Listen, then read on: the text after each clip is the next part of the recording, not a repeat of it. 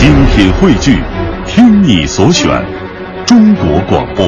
radio.cn。各大应用市场均可下载。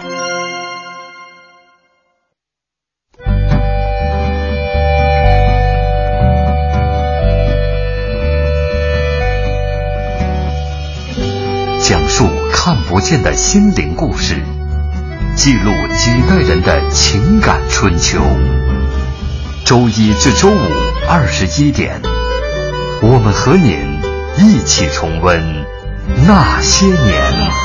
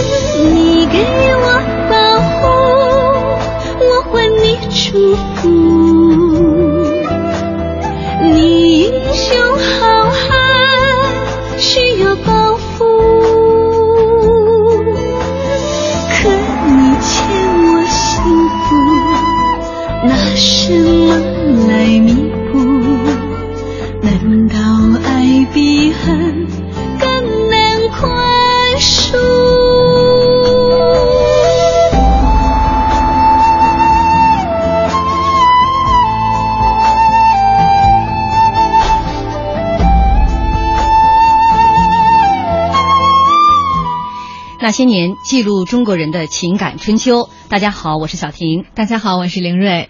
一九五五年二月八日，金庸先生的小说《书剑恩仇录》开始在香港《新晚报》上连载，从此开启了全新的武侠世界。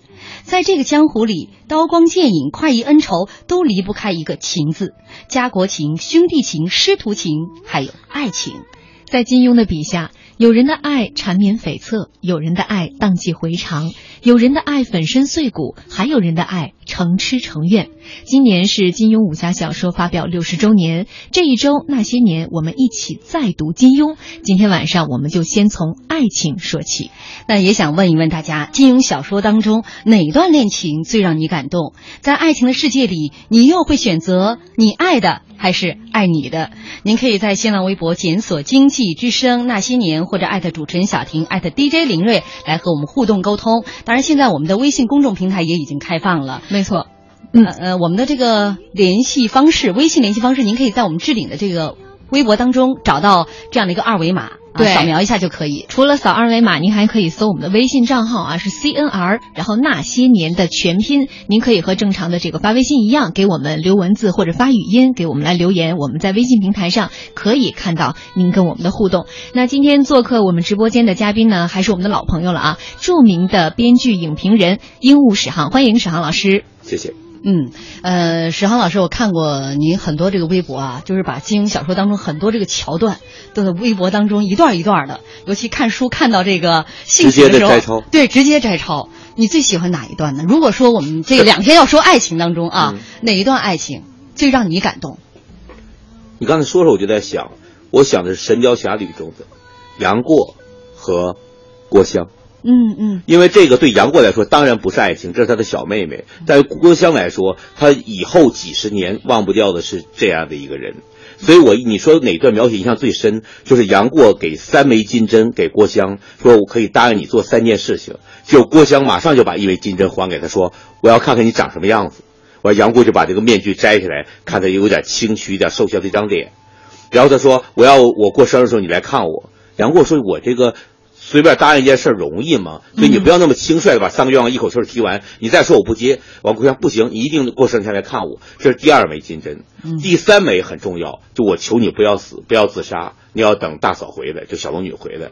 就这个呢，为什么我说这个爱情特别独特呢？前两个好像听起来很轻率，就一个是你要长什么样，再一个是你过生日来看我。但后面有别的网友评论说。要摘下面具，你长得不是我喜欢那个样子，就不会有二三个愿望了，就全还给杨叔就算了。呃，金庸先生的这些武侠小说当中，每一部小说当中都有这个情感啊，呃，爱情当中出现。那有人说，呃，金庸小说当中武侠世界当中的爱情，都和他现实当中、现实生活当中的爱情有一点的关系。比如说，他暗恋的这个大影星夏梦。对啊，就说这个夏梦这个人的形象呢，就在他武侠小说当中，有很多女主人公当中都有夏梦的身影。但公认最锁定的一个人，因为你要看他创作年代，你他一开始喜欢夏梦是什么时候？你不能等到他写《鹿鼎记》的时候才关心那你们谁是夏梦，那太晚了。所以公认夏梦在他作品中最清晰、最完整的投射，是他第一部小说《书剑恩仇录》中的鸳鸯刀骆宾。嗯，为什么这个人物呢？因为这是。人人家有主了吧？有夫之妇，人家是奔雷手文泰来的妻子，是金鸡秀才于玉彤的嫂子。于玉彤非常爱他，但是你是我大嫂，不能怎么样。于是呢，在酒楼上听别人唱戏词儿：“你既无心，我便休。”就这句话提醒他了。而且呢，最后自己说自己是千古第一丧心病狂、有情无义之人。我觉得金笛秀才于玉彤身上有当年苦练不得而又自责的金庸的影子。嗯，这个似乎是没有夏梦就没有《书店恩仇录》了，是吗？就是一个有 仇没恩，那个 恩最难消受美人。就六十周年，今年这个日期也可能有所变动。我们就纪念这个迟恋夏梦六十周年嘛。原来是这样。呃，金庸小呃金庸金庸先生本身一是这个单恋夏梦，这个就是一个就大家挺津津乐道的一个事情。其实金庸先生本身生命当中的这个三次婚姻也挺受大家的一个关注。对，因为第一段呢是非常年轻的时候，人家陪他到香港工作一时一段时间，受不了孤岛清苦，而且他也太忙，顾不上人家，就离了就走了。第一段不重要，第二段很重要。第二段跟他一块创业的呢，他妻子是其中一个报纸的记者部主任嘛，那个有点像什么呢？有点像我们看到的，比如说《侠客行》中的石青敏柔夫妇，或者说《倚天屠龙记》中的张翠山殷素素夫妇。总之就是夫妇俩一块打开局面。就是金庸那时候什么呢？去他们办着报社是老板，但穷到什么程度？到咖啡馆点一杯咖啡，俩人喝。然后呢，下班是夜班，你知道半夜两点钟下班之后啊，要那个那个渡海过去坐小渡轮嘛，六人乘一个渡轮，这样的话一人一块钱，俩人也可以走，那就得每人交三块钱。于是为了省其中六块钱二块的四块钱，就一定要再凑足四个人，半夜有时候等一个小时。就这是很穷的贫贱夫妻百事哀时的金庸和他的妻子，所以这里面跟金庸有些作品的副呃配角副线人物比较像。但是第三段他的爱情跟林乐怡，就是他现在的妻子，那个比较传奇。金庸当时跟第二个妻子关系不好，然后去餐馆吃饭，吃完饭有一个女服务员对他特别好。也特别殷勤周到，他就很感谢，留了十元小费，那算挺大一个数目。结果他走时候，那个女孩追出去说：“不要这个钱，第一你给太多了，第二你写稿子挣钱的人十块钱不容易，我不要你的钱。”金庸就诧异说：“你知道我是谁吗？”他说：“我知道你是金庸。”就这么俩人认识，那时候那女孩才十六岁，又等了若干年，两个人走在一起。所以那女孩是一个林乐怡，是一个挺慧眼识人的这么一个小女孩。嗯，有点我听着感觉啊，就像阿紫跟那个乔峰一样，就有个年龄差，但是我认定你。嗯，但是结局不太一样啊。当然结局当然不一样。林乐怡真的对金庸改变很大。金庸你说那《明报》大老板，但他们年会的时候，那个他在讲话，你知道林乐怡干嘛？因为小孩记性嘛，差不多岁数，拿个纸蛇嘟一吹，那种呜冒出的，我知道对着金庸的脸在那吹，吹好几次，金庸看着还吹。你知道下面发生什么事情吗？谁也没有想到，所有人都不相信自己的眼睛。金庸抓过一个纸蛇，跟他对着吹。那么一个，你想，他们两个相差多少岁？三十出头吧，差三十岁左右。嗯，所以就是那个林乐怡最喜欢金庸的作品是咱们可能很少有机会提到的《白马啸西风》。哦，就觉得那个最凄苦、最浪漫。嗯，这样。呃，看来这个金庸先生这生命当中的，无论是单相思也好，还是这三段婚姻也好，哪样都有。对，也是可能就是不仅仅是夏梦在他的作品当中有一些人物的侧面出现，其实三段婚姻当中可能这些伴侣都有或多或少的侧面在他的作品当中。我甚至插一句，第一任妻子那个在他工作中间离开，比较像《飞狐外传》中苗人凤的妻子南兰离开他那一段，就是一个大侠忙着行侠仗义的时候，他妻子觉得孤单落寞了。嗯，好，我们今天开场用一小段篇幅先来讲了讲金庸先生本身的爱情。那我们接下来将会进入到金庸先生的作品当中，来讲一讲他作品他笔下的这些男男女女的这个痴怨的爱情啊。当然，这个爱情的种类有很多种了，我们要分两天，今天和明天，呃，来讲述金庸武侠事业当中的爱情。也欢迎您在新浪微博检索“经济之声那些年”或者艾特主持人小婷、艾特 DJ 林睿来跟我们互动沟通。当然，别忘了我们还有另外一种联系方式，就是您可以在呃这个微信当中找到我们。这个林睿再报一下微信咱的那个微信咱们的公众号的这个账号啊是 CNR 那些年的全拼，您可以搜索这个全拼就能找到我们。好，我们广告之后见。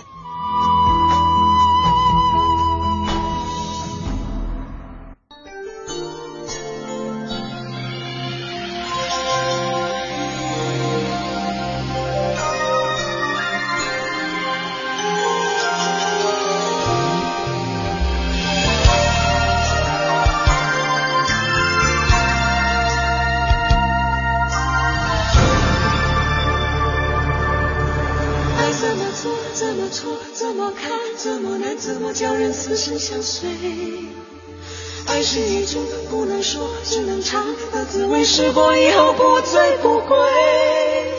等到红颜憔悴，它却依然如此完美。等到什么时候，我们才能够体会？爱是一朵六月天飘下来的雪花，还没结果已经枯萎。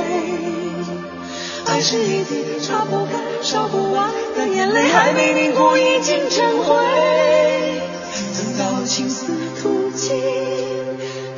出现那一回。等到红尘残碎，它才让人说心双飞。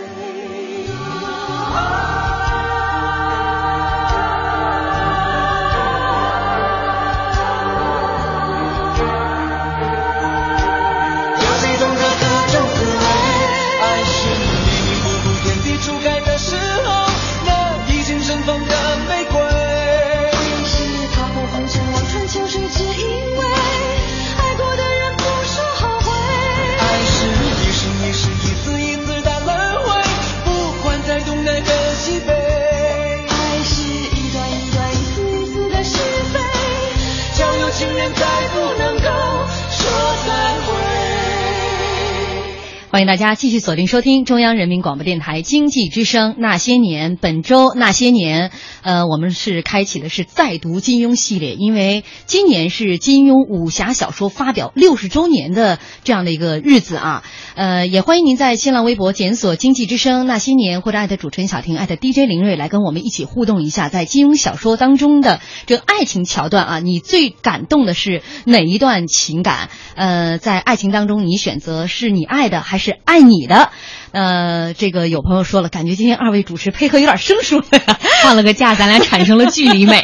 对对对，呃，这个说到了爱你的还是你爱的，在爱情当中，在金庸的武侠小说当中，似乎这个很常见哈。呃，史航老师，我们今天先来说一说，比如说在这个《天龙八部》当中，就有几段儿像这种比较纠葛的。也可以说是多角恋，那也可以说是，呃，你选择是爱你的，还是选择你爱的那个人？你比如说刘坦之爱阿紫，阿紫爱萧峰。萧峰又深爱着阿朱，幸亏阿朱也爱萧峰。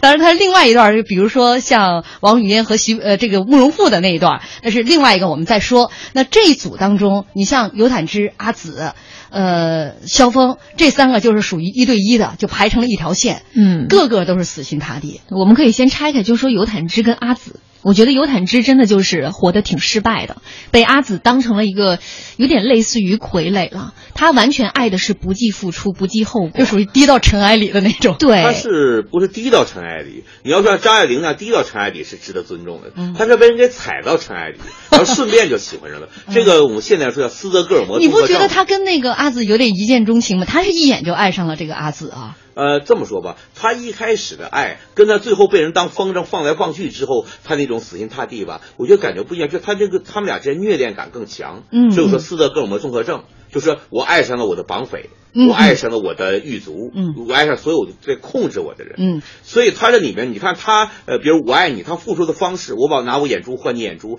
这个方式都是一个比较强加于人，因为那个阿紫并不需要。没有明确表示，他就已经献出自己的演出了，就害得人家还得抠回来还给他。所以这里面的爱情中间有一种特别沉重的，就像穿这个靴子烂泥里走路，每抬腿这个靴子变得更沉。就他没有爱，没有变得轻盈、结实、呃透明、光明，它就是一种纠结和沉重。嗯，他是在一次一次折磨的，呃，在一次一次的折磨当中，他是这个爱是越陷越深，像您说的斯德哥尔摩症候呃症候症哈。对对我当时印象特别深的就是。看到某一段的情节的时候，特别为这个就是尤坦之愤愤不平。就是阿紫她要练化工大法嘛，嗯然后这个让相当于尤坦之是他的小白鼠，一直在给虫子吸血。吸完血之后，尤坦之险些丧命，但是他非常幸运，遇到了易筋经，捡回了一条命，以后就周而复始，帮助这个阿紫练功。他还非常的乐在其中。那个时候我就觉得，但凡是一个。有点头脑的哈，就应该能反过味儿来了。这个阿紫不是真心待自己，但是他却那么死心塌地。既然说到爱情，就不要说头脑这事儿了。爱情都是昏头昏脑了，是吧？结婚了嘛，都是女爱情都是把？自己脑袋摘下来，给给别人当球踢的嘛。嗯嗯，但是你看这个阿紫，一方面她挺施虐的，但是她在她姐夫那儿，她她也属于被挺受虐的，是吧？对，所以她就从这面罗取了多少，那边就奉献多少，这边强行夺取，那边强行奉献。嗯所以最后就是弄得呃萧峰。他是反而特别排斥这种东西，因为我只把你当妹妹，嗯但是把你当妹妹放到怀里，就像农夫怀里的蛇一样，嗯一旦不是冻僵，一旦缓过来之后，你这个蛇要变成蛇精，还要缠住我。嗯所以这个呃是两段不舒服的负负不得正的两段感情，尤展之对阿紫，阿紫对萧峰。嗯，我小的时候看这本书的时候，我就我对阿紫一点好印象都没有，我是觉得你这个作恶多端呀，这一小妖女，嗯嗯一直就是你怎么能够得到一个成熟男性的爱呢？就是她是一个十六岁，然后一直跟着星宿老怪嘛，呃，这个可能性格已经就是我觉得性情都大变了，再加上可能之前她也属于这个比较调皮捣蛋的这种天性，所以这个两相一结合。加上他遇到了萧峰之后，就是萧峰看到就是他这古灵精怪的，还不算古灵精怪，就是一个听呃令人发指的一个对，他就令人发指对，不能叫古灵精怪。嗯因为我记得阿紫是金庸的作品中的重要女角中我最讨厌的一个，因为主千里的死，他害死了自己生父呃段正淳的其中的一个家臣嘛。他等于说呃，他害这个人，人家不可能还手，我功夫比你强不能还，因为你是我的少主人。最后那个人只能气得去找死，而他过后一点不知悔恨，还说这人好笨呢，为什么去找死？就这一点是完全不能原谅他的。我觉得阿紫这样的人呢，他有一个特点，注意到他对萧峰的感情什么样？是我发毒针射你，让你瘫痪，然后你离不开我，对，这就是。这是削足适履，削自己的脚来试那个鞋，他要把人家要能双腿切掉才好。他他的爱其实是一种非常残暴的解剖和收藏，不是爱。嗯，我们听一小段啊，这个剧中几个人物的纠葛。乔大哥，你知道吗？我在这等了你五天五夜。阿柱，从今天开始，我不能没有你了。郡主，当你练成毒功以后，请你千万不要忘了，我叫尤坦之，我不是什么切丑。好，好，好，我记住了，你叫尤坦之，是我最忠心的奴才。嗯，那个尤坦之真的是心甘情愿的把眼睛给你的？嗯，人家给你眼睛，你就这么要了？姐夫，如果有一天你的眼睛瞎了，我也会把自己的眼睛给你的。嗯，刚刚听了一小段啊，嗯。这个我们剪了几十秒。呃，其实在这部《天龙八部》当中，还有一个这个多角恋，嗯。就像穆婉清啊、包括钟灵也都是很喜欢段誉的。段誉呢又喜欢王语嫣，对，王语嫣喜喜欢表哥。慕容复，这是真正的一个这个慕容复喜欢江山社稷，在慕容复心中，这个江山社稷是重于一切的。他心中不能说不喜欢王语嫣，在众多女子当中，王语嫣应该算是他最中意的一个。但我在看书的时候，我就觉得王语嫣有那么值得人喜欢吗？长王语嫣很像漂亮啊！女钱钟书，你你让我瞬间错乱了，我 你无法这个 入，这个代入更不明白为什么大家又那么喜欢他，那么追求他就是度。娘嘛。嗯，呃，王语嫣不就是个百度度娘吗？对，就是哦他表哥说看到什么样的功夫，他立刻就能就是电脑出来、人脑出来，说这是什么谁谁谁但谁家的渊源。事情，嗯怎么获得表哥的芳心，这个他百度不出来，嗯所以他知道的都是知识，却没有任何智慧可言，所以嗯，这是个废人。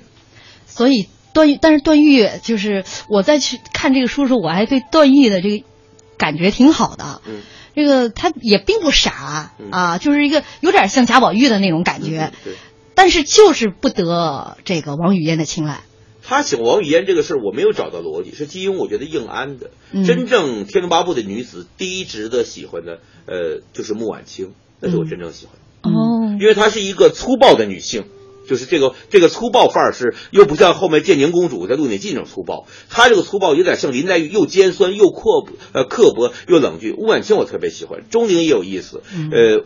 王语嫣是个呆子，而段誉也是个呆子。呆子喜欢呆子是可以理解的，但是是我不容易带入进去的。嗯而且段誉的故事中间都是小伤感和小尴尬，没有真正大悲剧。像呃萧峰跟阿朱，因为刚才我们一起谈到，他们之间有一个特别悲伤的东西，因为金庸作品中都有很多回目，但所有的他这十五部书里所有的回目加一起，不如这一句难受，就是“塞上牛羊空许约”。嗯，我答应跟你到草原上放羊，可我们不可能一起去。对，就这个“空许约”这三个字，我觉得是特别伤感的，因为金庸作品中间最难过的就是我答应你事情我做不到，我那么重视你，但我做不到。嗯，那在这个第二段我们讲的这个多角恋的过程当中，呃，比较有意思是王语嫣最后是吃了回头，也不算吃回头草，她终于回头了，回头是岸。落到枯井处嘛，呃，枯井底是污泥处嘛，嗯所以说就是在这片泥中间，他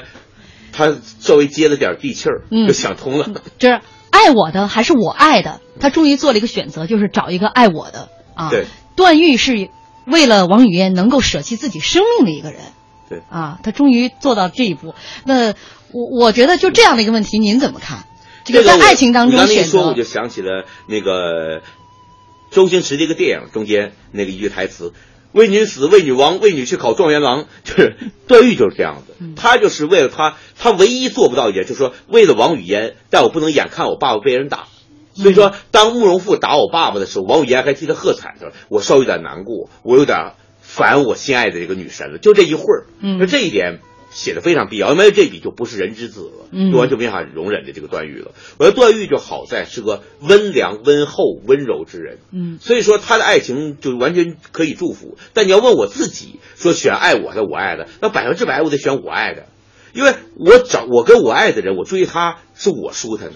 嗯，然后就是，我要是接受一个爱我的人，那是他舒坦，是他如愿以偿，不是我如愿以偿。人生在世要做的是如愿以偿了！我找一个爱我的人，是他如愿以偿，不是我如愿以偿。我要找一个我爱的人，不管成不成，我都是即将如愿以偿。我觉得这，我其实我觉得这很我这绕口令虽然很听明白了吧绕，特别绕，特别绕。但是大家可以慢慢捋一下哈，慢慢咂吧咂吧。刚才史航老师说的就是找一个我爱的人，我如愿以偿了，对吧？找一个爱我的人，是他如愿以偿，我不，我不能让他得意啊。其实我觉得这个是很多就是男性同胞的选择，会选史航老师这样的。但是作为我跟小婷姐的话，可能好多女性可能会选择一个爱我的那不正好吗？我往上一够，你往下一回，不就够着吗？哦，就这么就结婚了是吧？我们上赶着，你们在线上地就着，对等。而且刚才我听完史航老师说，我觉得特好玩儿。聊这几天，我估计能聊出来史航老师对这个某一类女生会爱情拼图是吧？哎，对，可以拼出你的这个这个这个完整的性格。脸一样，慢慢就拼出来了。对，您看啊，比如说像穆婉清、段誉、王语嫣、慕容复，你按照现在的这个角色，是不是就是女汉子喜欢着暖男，暖男喜欢着女神，女神喜欢着柴米不进的这个大叔，就是这种感觉。然后最后其实是暖男和女神在一起了，但史航老师是喜欢女汉子的，对，我 套进去了。不是你其实都不用前面那一大堆，你就直接说沈航老师你是喜欢女汉子吗？我就喜欢的是他骑着马，然后把我拴在马后面拖着。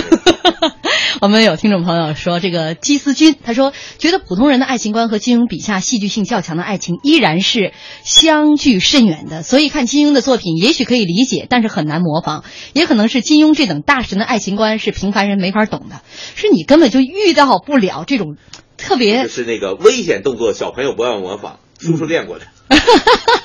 有还有朋友说，说白了，刘坦之就是一山炮。但是他问题是，他找着他的靶子了。他一直不是在轰山呢，他轰的是一个准确的人。那个人不动心，但对尤坦之来说，他的名字特别好，坦，舒坦的坦，他真的舒服了。就他这么被人虐待的上赶着，他舒服了。嗯，呃，这个逻辑呢是符合这个史航老师他对于爱情的，就是究竟是我爱的还是爱我的，你的这样的一个选择，他的这个逻辑是符合呃刚才我们讲的这个尤坦之和阿紫的。我爱的是穆婉清，但我本人像尤坦之，是吧？好了，我们接下来马上要进入广告了，也欢迎您在新浪微博检索“经济之声那些年”或者艾特主持人小婷艾特 DJ 林睿来跟我们互动沟通今天的内容。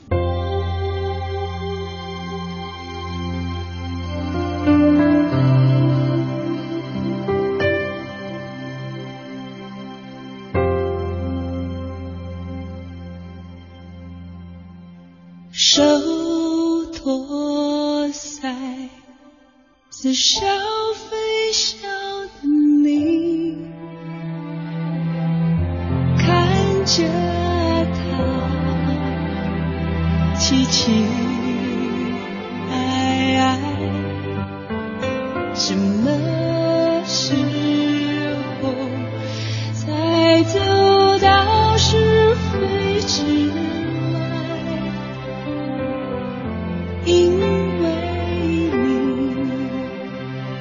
想和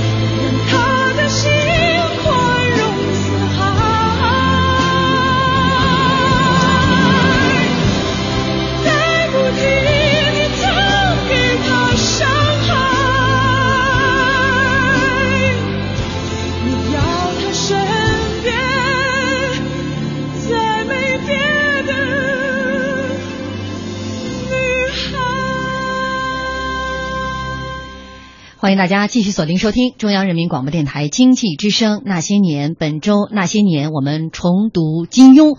今天晚上我们先来说一说金庸武侠小说作品当中的爱情。我们为什么会重读金庸？因为今年是金庸武侠小说发表六十周年的这样的一个日子啊。呃，一看你就特喜欢这首歌，都快放完了吧？对，必须放完，放完了大家才知道。他的歌叫什么歌？这首歌叫《爱上张无忌》，是这个苏有朋那一版本的《倚天屠龙记》当中的一首主题曲。嗯，也是很有很好听。这个听众朋友说嘛，是长这么大了从没听到过这首《爱上张无忌》。你是通过我们广播来找电视的感觉了是吧？也欢迎您在新浪微博检索“经济之声那些年”或者艾特主持人小婷艾特 DJ 林睿来跟我们互动沟通今天的内容啊。呃，在金庸的武侠小说作品当中的关于爱情的描写，你最喜欢的是哪一段的感情？呃，在爱情当中，您会接受的是你爱的那个人，还是爱你的那个人？呃，我也可以在这个微信当中啊，找我们的微信公众号，微信公众号林瑞来公布一下。我今天念了第三遍了，C N R 那些年的全拼，欢迎大家在微信里面多跟我们互动啊。嗯、目前来看呢，还是微博是主战场，好吧？那我就说说微博上的留言啊。有一位朋友说最喜欢《白马啸西风》里边的李文秀结尾那句，那都是很好的事，可我偏偏不喜欢。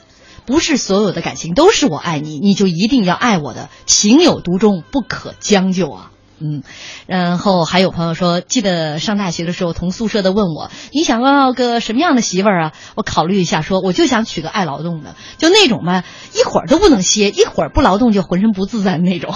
结果那哥哥就跟他女朋友说了这事儿，结果整个年级的女生都晓得了，结果我就悲剧了，就是他整个上学期间都没找过女朋友。嗯那、我突然想到了，其实今天在看到一段话，是这个女作家三毛她写的。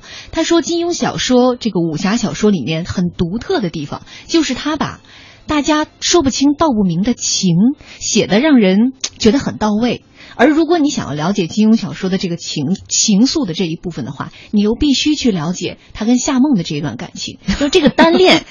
对他来讲是影响很大，而这种单恋就是糅杂在他很多的作品里边，嗯比如《张无忌》这里面就是太多的女生在单恋他。呃，其实这么说，赵敏和呃周芷若算是真正在单恋他。嗯而那个小昭呢，是一开始单恋他，但最后能够割舍，因为远离他嘛。嗯就是不是始终的单恋，是放弃的单恋。而至于殷离更独特，我爱的不是你，而是你曾经是那个曾阿牛，眼前有你，但我去找那个不存在的你，就像是网友已经见面了。我看着活人了，可我要去上网上跟你聊天儿。我觉得当时我最佩服是殷离的爱情，因为他找的不是爱人，他找的是爱情，这个蛮酷的。但是这里面这几个女人都找张无忌，其实现在网上有很大一个争论，有人认为张无忌是个渣男，有人是个暖男。嗯暖男是他对谁都好，渣男说也是因为他对谁都好。嗯 这都我不知道你们两位女性，你们觉得他是个渣男还是暖男？我 这个问题有点难呢，没想过。这个其实生活当中我挺不喜欢这样的人的。啊，真的，嗯因为我觉得你爱你就说说清楚一些。那因为这个社会已经不一样了，不能够允许你拥有这个三妻四妾了，是吧？我还是喜欢这个这个呃独自占有的这份爱。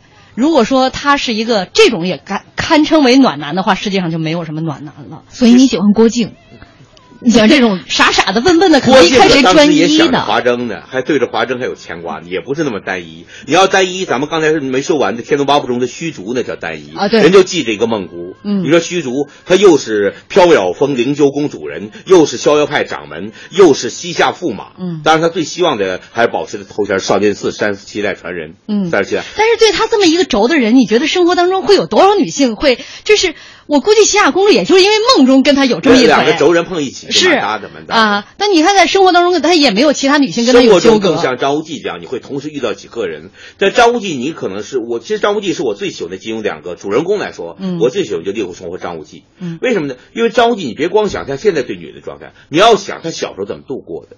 他是被那个玄冥二老打过玄冥神掌，差点死去，又被很绑架劫持，然后亲眼看着父亲自杀，母亲临死前跟他说，永远不要相信任何女人，尤其长得好看的。嗯这么多重冤孽和那个遗恨以及诅咒缠绕着他，可他长大对女性依然没有反感和排斥，没有变成一个变态，那这个人很了不起。他一辈子哪算没有，呃，哪哪怕他没有练过任何武功，也没有成为任何一个呃组织的领导人。只是他不恨女人，他已经完成了伟大的修行。嗯，所以说一般一个人呢，要说跟几个女人呃保持不正当关系或不正当感情呢，那么是要唾弃的。他来说，他喜欢这几个女性，说明他对这个世界依然有依恋和温存，是吧？嗯嗯，但是这这种人物也只能在作品当中。这个我觉得能接受，比如说苏有朋演绎什么的，我觉得还可以。生活当中，那我是可能很难接受，像一个人把自己的爱能够这么的均匀的切均匀的切开，包括段正淳，对，是吧？我们这样，我们也剪了几段，我们先来听一听这个《张无忌》当中的呃一些桥段。我记得，我们虽然好久都没有在一起了，不过我还是希望我们可以像小时候那样，能够无话不谈。我想这样，我还没变呢？那好，我来问你。不过你可要跟我说心里话啊。小昭、周姑娘还有赵女，这三个在你身边的女孩，你到底真心喜欢谁呀？你是不是从来都没想过？我也知道，在这个时候不该说这个问题的。你要娶周姑娘，这也是定局，她是要陪伴你过下半辈子的。我只希望你千万不要三心二意啊！小昭、周芷若、赵敏，我到底喜欢的是谁？算了，不去想他了，走一步算一步。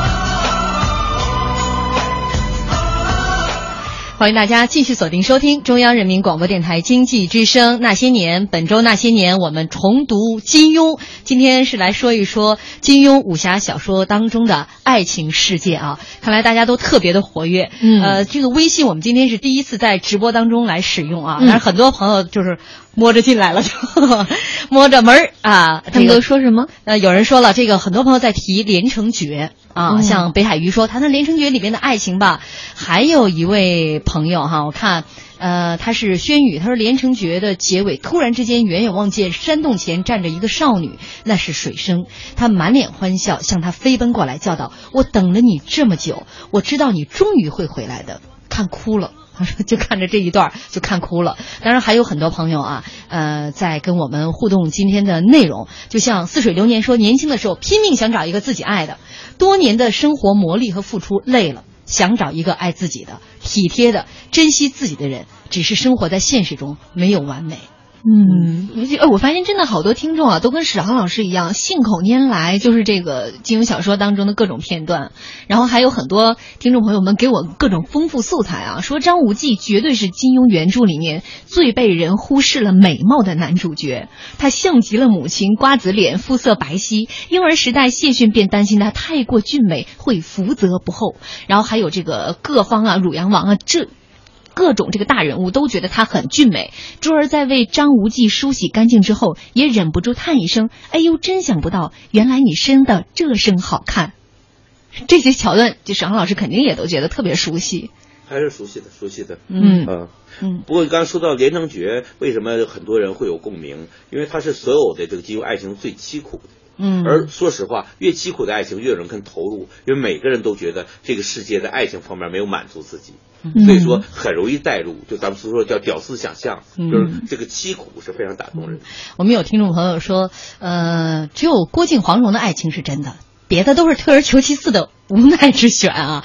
还有一位朋友说，哎，这歌太感觉回到小时候的了。嗯啊，这首歌是《倚天屠龙记》的这个应该是片尾曲哈，爱江山更爱美人。而且我刚刚是两段电视剧的这个片段连着放了，一段呢是这个张无忌啊，另外一段呢是这个段正淳的。嗯而且这个段正淳其实接这个歌更合适。段正淳真的是只爱美人不要江山，而且他跟个个张都爱他跟张无忌对那些女女性的爱还不一样。区别非常大。张无忌四女同舟，呃，四女同舟何所望？他是哪个不知道该爱哪个，他就一个都不动。嗯他没有主动性的说咱们今天圆个房吧。嗯但是他段正淳永远不闲着，我跟你待俩月就能生个孩子，再去找别人。嗯所以他们一个是理想的，呃，一个是实际行动派的。但是呢，这两个人我都挺喜欢。有很多人认为段正淳是个花花公子，嗯我觉得这是错看了。为什么呢？看段正淳怎么死的，就咱们刚才听到你剪这段非常好。嗯为什么呢？书中暗表说是当时慕容复杀害他的那些女人的时候，杀第一个的时候，我记得好像是俏药茶甘宝宝。杀第一个时候，他就已经决定今天要死了。他不管还有秦红棉、修德刀秦红棉，还有这个呃王夫人，呃还有这个自己的老婆这个刀白凤，他不管那么多了。就是我每个女人都知道我为她而死，我碰巧一生活成几辈子，爱了好几个人，但为谁我都可以死，不是说因为还有剩下几个女人，我就可以接着活下去。就像别人说的，林黛玉死了，还有薛宝钗啊，贾宝玉你为什么要离家出走啊？就不懂什么叫情圣情种。嗯所以说段正淳是一个痴情之人，嗯不专一的痴情之人。嗯所以他用他的死证明了这一点。嗯所以我是特别喜欢这个人。嗯，所以他最后几个女性也都是甘愿为他而死。所以他们这一场更是非啊，旁人怎么说都无所谓，他们互相觉得值。嗯，当然这里边有一个人除外，康敏。啊啊啊，对吧？所以没没把康敏剪剪进来。康敏这挺有意思。嗯我零八年去香港见金庸先生的时候，跟他聊《天龙八部》，他特别认真说，《天龙八部》就是不能把康敏就马夫人改丢了，这个人很重要。嗯所以我觉得老先生说那么认真，我觉得虽然老先生是一辈子是个书生，嗯但对魔女也不是完全不动情的。嗯，魔女啊祸水啊，祸水啊，这个康敏是。这个女性当中比较心狠手辣的对一种了，而且这种爱绝对是这种占有爱，成年的而且特别自私的这种爱一路货。啊！如果只可我负你，不能你负我，是这样的一种类型啊。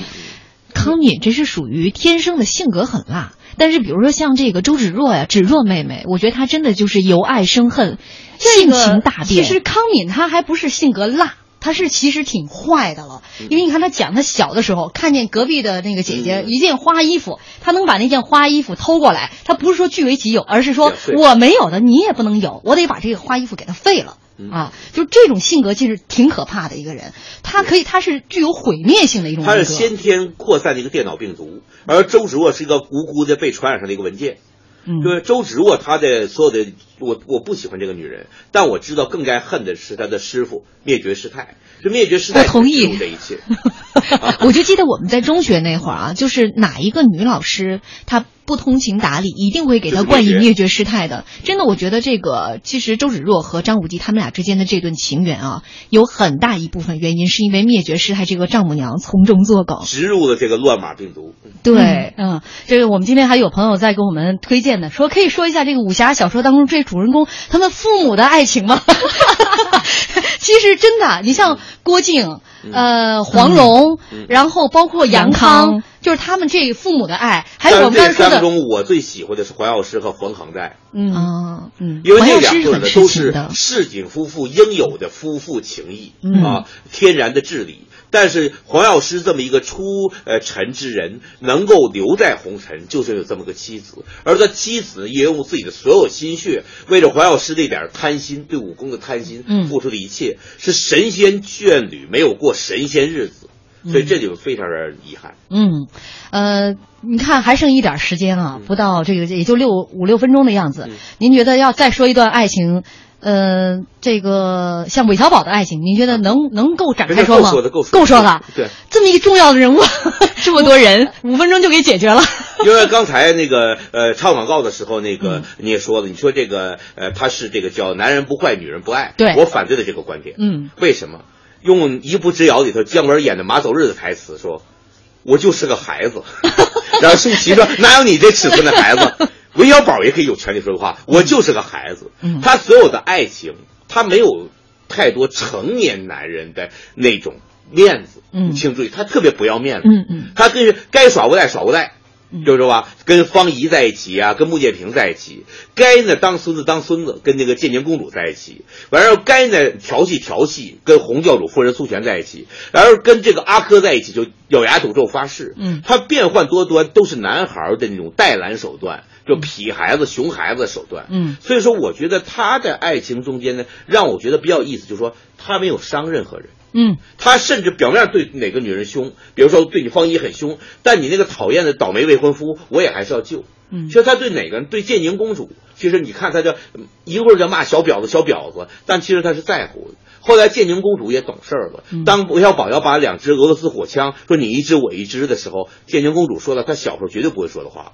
说他们两个本来一对儿，现在孤零零的放一人一只不好，还是放在一起。就是他已经知道人生是不可能永远相爱的人相守在一起的。嗯所以我觉得《鹿鼎记》呢，细想起来是顽童的成长史诗。嗯，但是像这个《鹿鼎记》当中的这个韦小宝啊，跟金庸小说当中其他的这个男主人公，这个差距实在是太大了。首先，他是一个呃一点武功都没有的，生在妓院，这个他姐姐是妓院里边的这个妓女。妈妈妈妈，你是受电影影响？电影影响，电影影响。我是因为今天剪的就是今天剪的就是周星驰演的这个电影的这一版啊，印象已经很深刻了。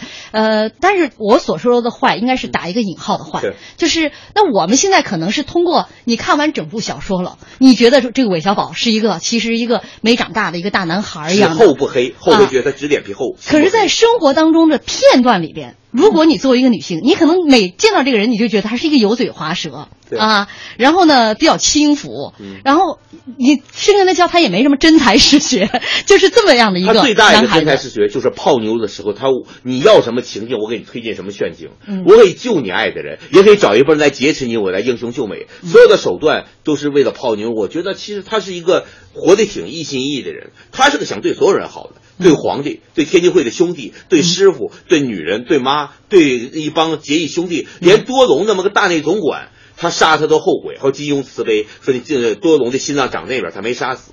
他想对所有人好的一个人，只是他不是用仁义之名，因为到了这种末世末法，他已经变成一个小混蛋，但是想对所有人都好。嗯，其实您看他这个《鹿鼎记》已经算是金庸先生后期的小说了，跟他跟他前期的这些有着很大的差别。主人公前期都是顶天立地的男子汉，最后一部却是这个痞子形象。包括爱情，嗯前面的爱情都是很完美的，就是郭靖和黄蓉这种两小无猜，天生一对儿。但是后面的这种，他却一个小痞子有了七个老婆。今天好像是羡慕嫉妒恨的呀，为什么都这今么推荐呢？天今天有很多这个，我觉得都是男听众啊。人家就是把一些别人顾不上爱或爱不着的女人，统统打包了嘛，都带嗯去。，哎，我今天我看到一个说法，如果按照这个我们来衡量这个男女合适不合适的话，这个韦小宝没有一个能跟他合适的这个 要武功，他七个老婆。过的。对，今天我就说看到一个说法，我觉得挺好玩的，嗯就是其实韦小宝这最后金庸先生啊，是把这个一个完美女人身上的七种特质拆分开来，分给了这七个女人。就是所以为什么很多男人会羡慕韦小宝集齐？了七龙珠是吗？啊对。哎，今天我也剪了一段这个电影当中韦小宝的台词，我们一起来回顾一下好。是我们周星驰的吧。没错，好，放心。这个实验终于证明了你们两姐妹果然是心灵相通。其实总舵主能把双儿交付公子，我们已经是公子的人了，指望公子以礼相待，待百姓复明之后，双儿一定以身相许。我现在才知道，你简直美翻了，美呆了。你跟我好了之后，你就是神龙教的圣王了，你有责任为神龙教报仇雪恨。找谁报仇？吴三桂跟冯锡范，嗨，就算你不说，我也要弄得他们鸡毛鸭血。你你不认得我了？再认，再认。你以为皇兄不把你赐给我，你就可以背得出我的手掌心了吗？我还不是照样可以请母后的宫女抓你回来？母后，那太后，太后不就是我母后？皇帝不就是我哥哥喽？你是看见建宁公主还不下跪？哦，傻瓜，哭什么哭嘛！我会好好待你的。大姐姐、二姐姐、三姐姐、四姐姐、大姑奶奶、乌鱼子参见。嘿嘿嘿，哈哈哈哈哈哈！我随随便便就把皇帝给唬住了，众老婆，我们算了！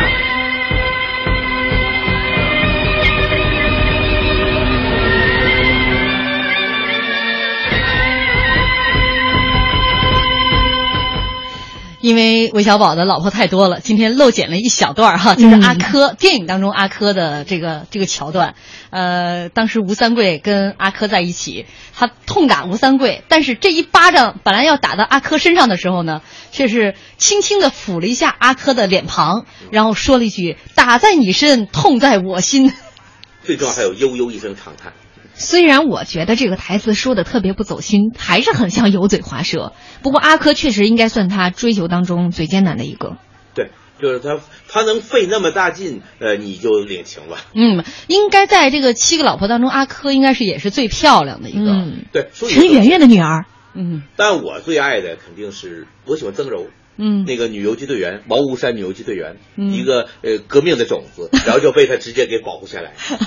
就这个着笔很少，但呃非常清晰。我不喜欢双儿，因为太男人呃艺人的产物了。男人量身定做就要这种女人。我是一个很女权的男人，所以不太喜欢。嗯，就是女汉子的，你喜欢女汉子的，我不？喜欢这种女仆人、女丫头。嗯，呃，涛声依旧，LV，他说，韦小宝那就是我的大爱呀、我喜欢他，啊，呃，这就是现在没有这个韦小宝那个时代了啊，能够拥有那么多的老婆。呃，这个节目马上就要结束了，我们明天还会来说爱情，所以大家也不用觉得不过瘾。嗯，呃，最后浩浩湖平沙无垠的留言，他说：“钟情者虐恋不觉被虐，苦恋不以为苦。能得你的欢心，我会把一切献出，与你化蝶，演绎回梁祝，那是我几生几世的幸福。当我此身陨落，那一捧尘埃也将随你飞飞舞。饮尽爱之苦涩，还愿意爱吗？我会说 I do。求婚成功，哎呀，这么押韵，就应该数来宝唱。好了，我们明天再见。